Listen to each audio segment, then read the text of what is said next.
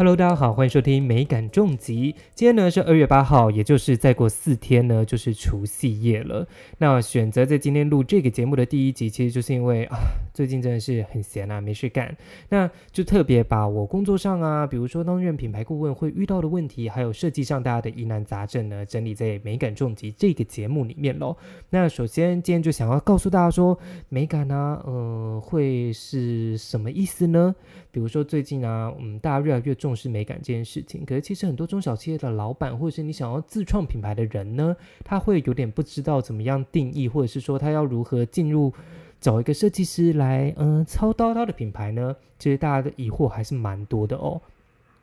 像最近呢，不是有那个美感的教科书，或者是说有 rethink，我们要如何重新制作现在现有的生活中已经有的东西，然后把它变漂亮。甚至我们谈了很多城市美学，比如说市场的改造啊，或者是老废建筑的更新等等。但其实这些都是呃美学的一部分啦，我们就会在之后的每一集呢，慢慢的跟大家分享。那今天呢，我们想要讲的是。关于如何自创品牌，或是那种老品牌的再改造，然后他要怎么样踏入设计的这个领域？比如说他要怎么找设计师啊，会发生什么事啊？还有大家非常关心的，到底需要多少费用，就会在今天这集里面跟大家说。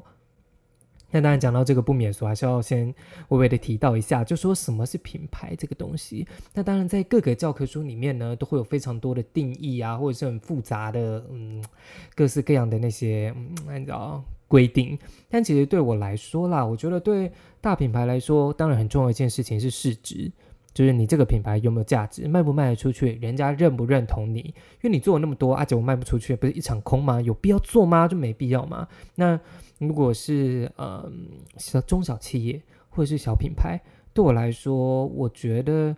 嗯整个品牌呢比较 rough 的讲起来，它算是一个给人的感觉，包含像是你的室内设计、你的商品、你的门市、你的整个的服务的流程，那它给人的 feel 是什么？是很紧凑的吗？还是说它是一个很 casual 的？是年轻的吗？还是老的？是奢华的，或者是它是一个？很大众市场的感觉，我好像随时都可以进去逛逛的感觉，有没有？比如说有一些店，就你看走到那，你就是一看就是哦，不敢走进去，那就是这个店的品牌呢，给人一种比较有距离感的氛围。那不是说不好，可能他就想要那样，他可能一瓶那个保养品卖八万块，那他当然就是要塑造出一种这种有点难以走进去的氛围，要不然那种买不起的人一直走进去，老板不是很累吗？对，那这个就是牵涉到你的。品牌设定喽，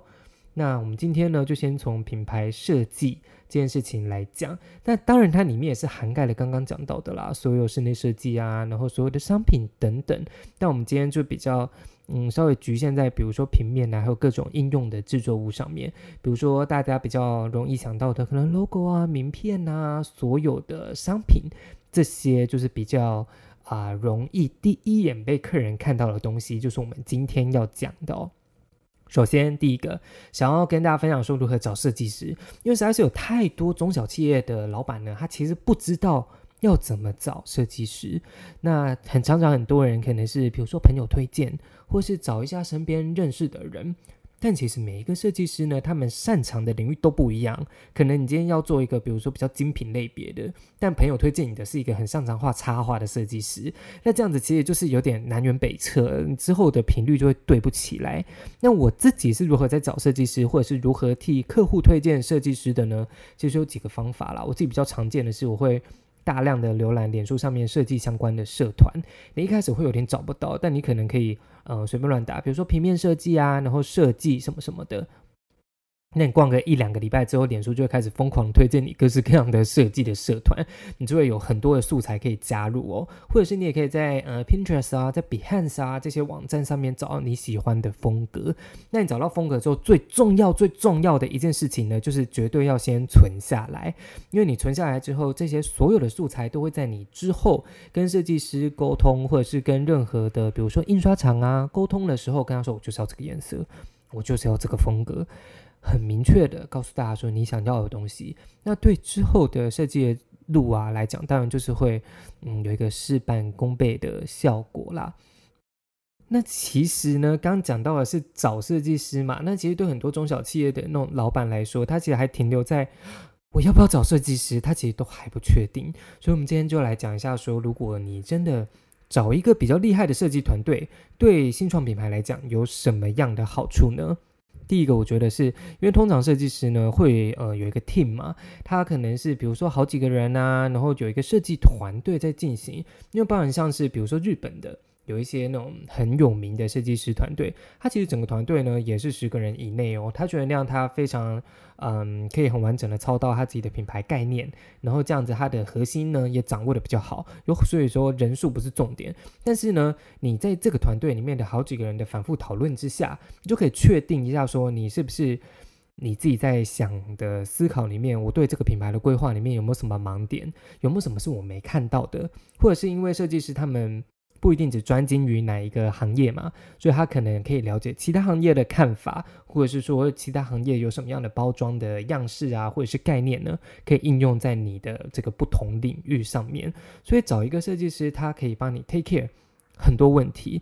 还有另外一个也蛮重要的哦，就是之后呢进行到比如说商品的设计啊，所有的包装啊，甚至是你的网站要怎么用啊之类的，那设计团队他们相对。我们一般人来说，当然有很多制作的门路，他可能会推荐说，哎，适合印这个呃这种包装的啊，哪一个印刷厂会比较好啊？你找另外一个印刷厂的话，哦，可能就是这种颜色很容易印失败，甚至他们在设计的时候就有可能会避开很多在印刷的时候有可能印出来会很丑的颜色。那这都是我们一般人会不知道的。比如说橘色来讲好了，橘色其实是一个很难对色的颜色，它印出来如果印的不好，就像大便的颜色嘛。所以其实以前有很多前辈就跟我讲说。比如说那种你想要廉价印的那种广告单，尽量不要用橘色，好不好？因为橘色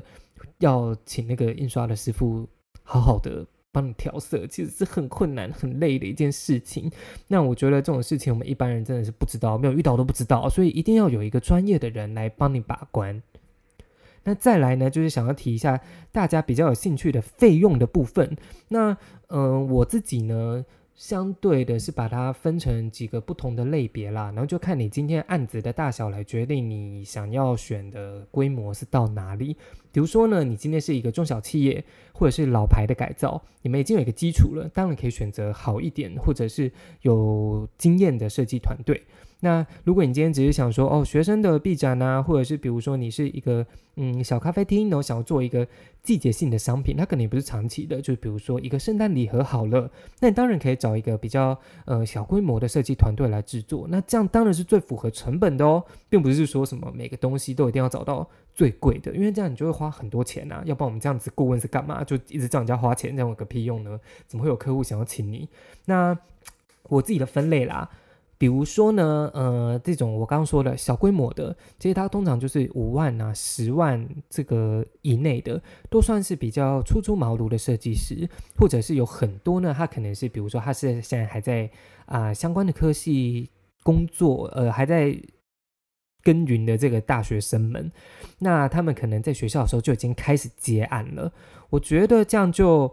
蛮适合找的，比如说你有小的专案，你可能很喜欢他的作品，很多人的作品其实已经非常的成熟，或者是已经不错了。这种小东西其实找他们做是蛮好的，或者是他其实现在刚开始接案，还没有经营到很多，比如说连锁品牌啊，或者是很大的案子的设计师，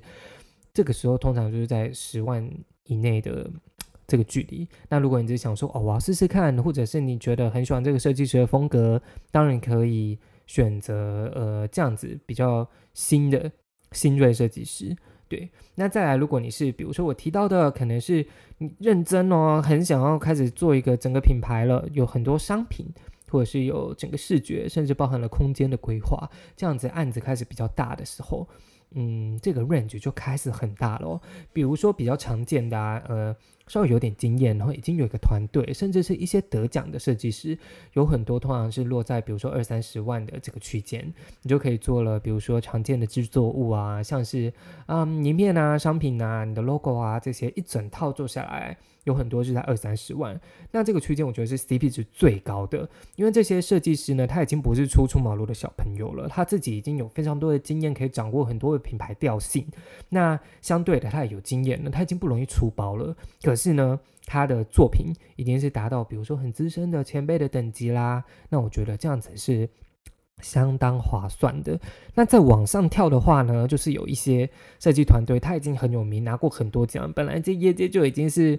算是一个这种巨擘的人物哦，然后这样子的嗯设计团队呢的价码真的就会非常非常的难以掌握，因为我自己合作到最高的大概就是一两百万的这个范围都有可能。那它的范围涵盖什么呢？也有可能只是我刚刚讲的，比如说 logo 啊、商品啊这些，但是它的价差就会非常非常大。那甚至是在国外的那种。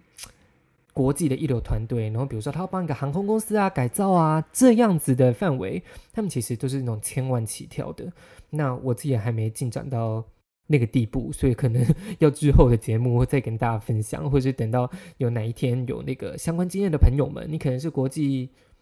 企业的。相关部门的人，可能就可以来上节目，我们就可以跟朋友分享一下，说到底在做这样子的案子的时候，你要花多少的时间跟心力来完成你心目中的、想象中的好作品。然后呢，最后大家很疑惑的、很很重要的，那假设真的这么多钱，那怎么办？可以杀价吗？我自己是不太喜欢杀价这件事情，我也不太会跟设计杀价哦，因为我觉得。像是我们做顾问好了，假设你今天来问我问题，那如果杀价的意思是，假设我今天有个我觉得九十分的解决方案，按那杀价杀完哦，就给你个六十分的方案嘛。所以其实没有办法这样。那设计我也觉得是这样子的，你没办法用一个我觉得是不行的东西，然后提供给客人。那又怎么样可以减少这种短期的开销呢？我觉得啊，我自己是。呃，会很认真的看每一个项目，比如说我现在有必要做公司的信封吗？我有必要做公司的一支笔吗？这些东西其实，嗯，比如说初期如果对品牌没有太加分的话，那你的这些项目呢就可以一个个删掉。那有一些设计师他在报价的时候有可能是逐项逐项报的，那你删掉一些东西之后，自然整体的那个总价呢就会再低一点。另外一个是我们有提到的嘛，因为你在找设计师或执行一个专案的时候呢，其实常常啊是，比如说一个月、两个月，这种都是短期的，甚至比较呃，我觉得理想的可能是到半年，甚至有一年以上的品牌的改造案。那这一定你就是可以分期付款啊，那你就可以呃慢慢的一个一笔一笔分分个好几次，这样子你就压力没有那么大。那我觉得这是一个比较可以参考的方法。那分期还有另外一个好处，呃，或是另外一个思考。因为很多老板呢，就会觉得说啊，怎么办呢？我现在一做就是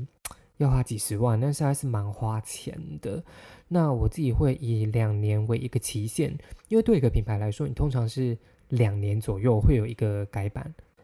比如说，你可能用了两年啊，你发现诶，商品上面好像客户有一些回馈哦，大概可以改修改一下。因为一般的公司，你可以活到两年，其实已经不错了，你已经累积了一定的呃客户。已经有老客人开始在乎你的品牌，所以呢，他们的意见就很重要啊，你就可以开始修改了。或者是你可能进了新的平平台，然后这些平台呢，可能比如说 logo 的排列方式啊，有一点不一样啊，那可能是你前期没有考虑到的。或者是你可能比如说过了两年，你的仓储发现啊，就原来这个包装不行啊，可能会褪色，可能它很容易压扁啊什么的，你一定会是要慢慢改版的。那假设你这个初期的视觉花了两年才改版，那你其实可以把二十万，就是假设处于两年，这样一个月才不到一万块。那我觉得对中小企业来说，这都是非常非常值得投资的一件事情。因为如果你的品牌长得不好看，说实在的，你之后再对比如说媒体发稿啊，或者是你在要发给 IG 上面的 KOL 啊的时候，大家其实都会对你这个品牌觉得扣分。就觉得说，哎，长得不漂亮啊，我这样照片拍出来也不好看，那那我怎么办呢？我我到底要不要介绍你这个东西？你的劣势就是会在你没有选好对的设计师的之后呢，慢慢的、不停的一直显现出来。所以我觉得一开始选到好的设计师是非常非常重要的一件事情。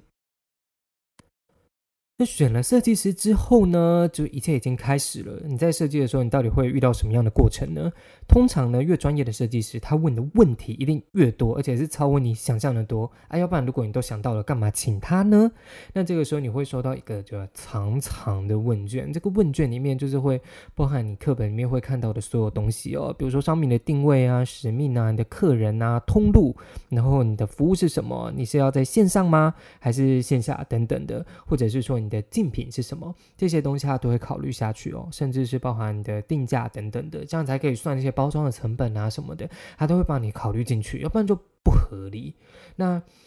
初出茅庐的设计师，他可能没有办法帮你 handle 这么多问题。这也就是为什么越资深的设计团队，他们收费比较高的原因，因为他们已经帮你处理掉很大一部分企划，甚至是就是整个商品开发的这些步骤，他们会帮助你。所以这些价钱呢，其实是呃花的很划算啦。对我来说，那这也是为什么。有呃，企划很重要，因为有一些，比如说中小企业好了，它本身的商品企划能力并不是这么强，那他们去跟好的设计师合作的时候，其实他们中间的代沟就会很重，就会变成说，很多时候我们会听到设计师在抱怨客户，那怎么都不懂这个东西啊，做的很丑啊，越改越丑，很烂啊这些，或者是说可能客户抱怨设计师啊，这么做到很贵啊，什么什么，两边的概念一直没有办法对接起来，但这其实是差在。嗯，你的等级就是不同啦。就假设你今天还没有那么多概念的话，千万千万不要找两百万的设计师，因为你的钱只会丢到水里面。那假设我们今天只有五万块的，那我们当然就找比如说学生设计师，这样子是相对好沟通的，因为我们两边的需求概念都没有那么多，那这样相对就好对接，就没有那么累。甚至有时候啊，有一些设计师，因为他跟那个。呃，某些公司合作之后呢，发现他们哎计划太烂了，做出来的作品很丑。丑是怎么样的？丑到甚至没有办法放到这个设计师的作品集里面，因为人家觉得跟你合作没有点，然后做出来的东西不符合他一贯的标准。所以呢，前面选一个适合自己的设计师，真的非常非常的重要。那我们今天讲到了，就是要怎么样找设计师，然后他们的好处是什么？你大概可以花多少钱请到什么样等级的设计师？那这样子是不是已经对你想要进入一个设计